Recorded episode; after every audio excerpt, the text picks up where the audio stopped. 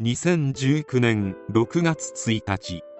熊沢栄一郎という44歳の男性が自身の父親の手によって命を奪われる事件が発生した。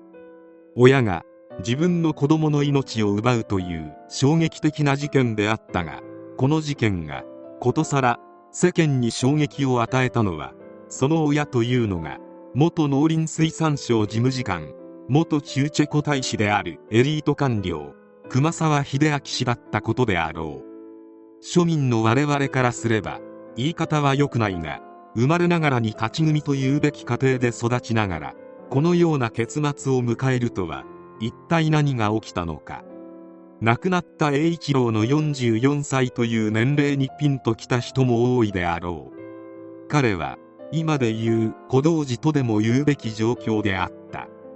熊沢栄一郎は1975年3月20日東京都にて農林水産省のキャリア官僚熊沢秀明と名家の令嬢だった母親の長男として生まれた。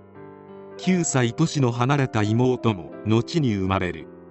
栄一郎は3歳の頃父の秀明が在米日本大使館一等書記官に任命されたのについて家族で渡米。その後6歳で日本に帰国し新宿区の国家公務員官舎に住まいながら小学校に通っていた。名家に生まれた宿命家幼少期の栄一郎は教育熱心だった母親からの英才教育を施された。都内の名門校駒場東邦中学に合格。しかしここで栄一郎の歯車が狂い出す。中学に入学した栄一郎はいじめを受け中学2年から不登校になった。同時期に母親に対して手が出るようになっていった。中高一貫校であったため不登校ながら高校にもそのまま進学したが高校時代もいじめは継続しており部活動もすることなく学校にはほとんど行かないまま家でゲームばかりしていた。家庭内暴力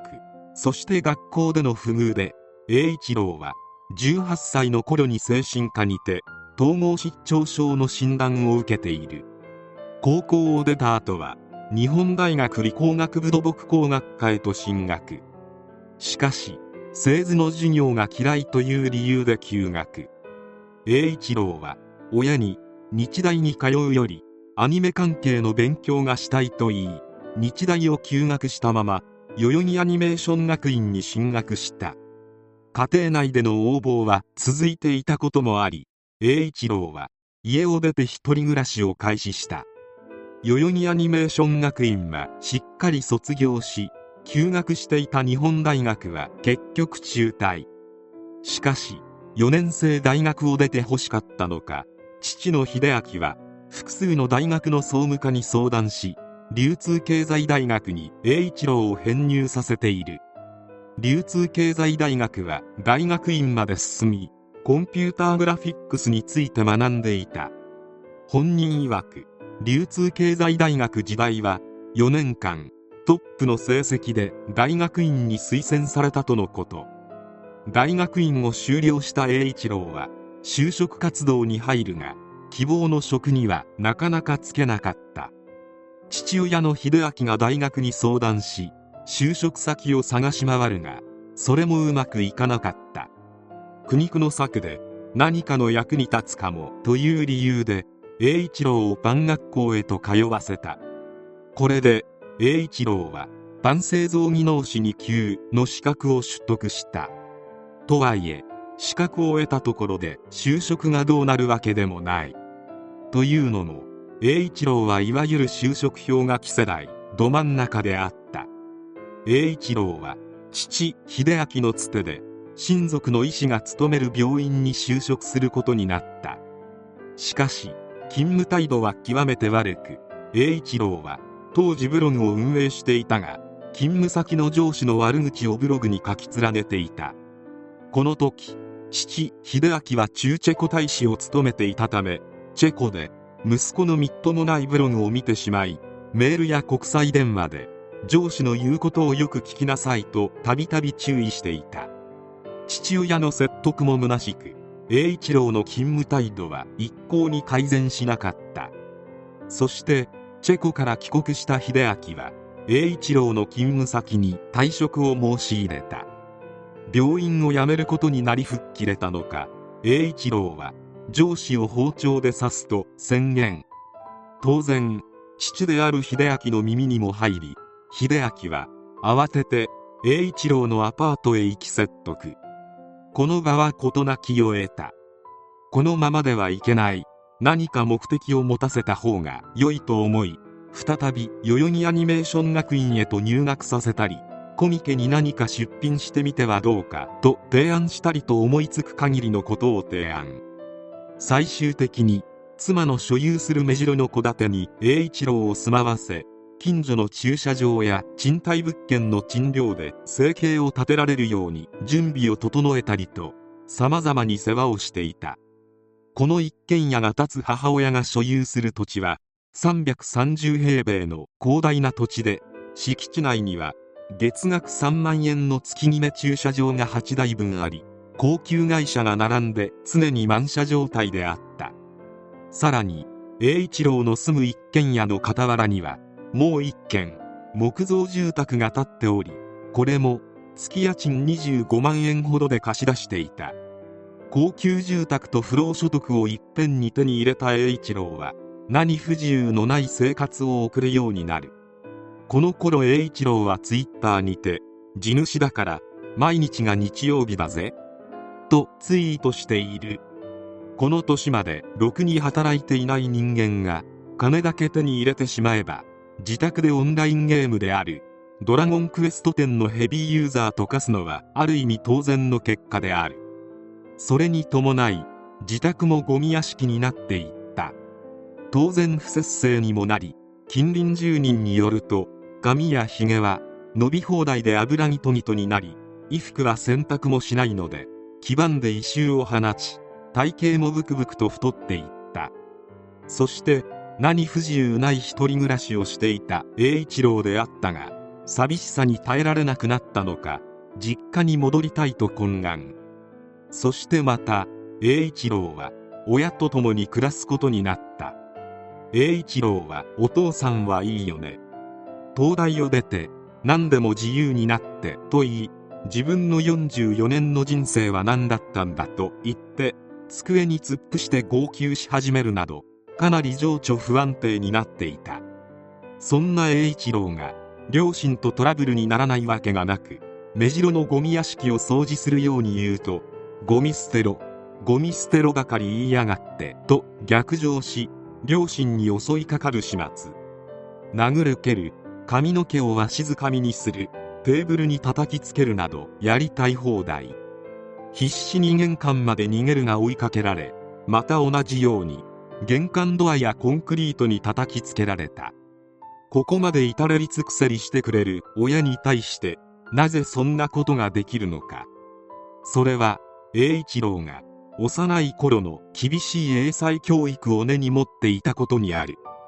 両親は成績が悪いとおもちゃやプラモデルを壊したりしており性格がねじ曲がったというのである。そして栄一郎が実家に戻ってから1週間後の6月1日に事件が起こる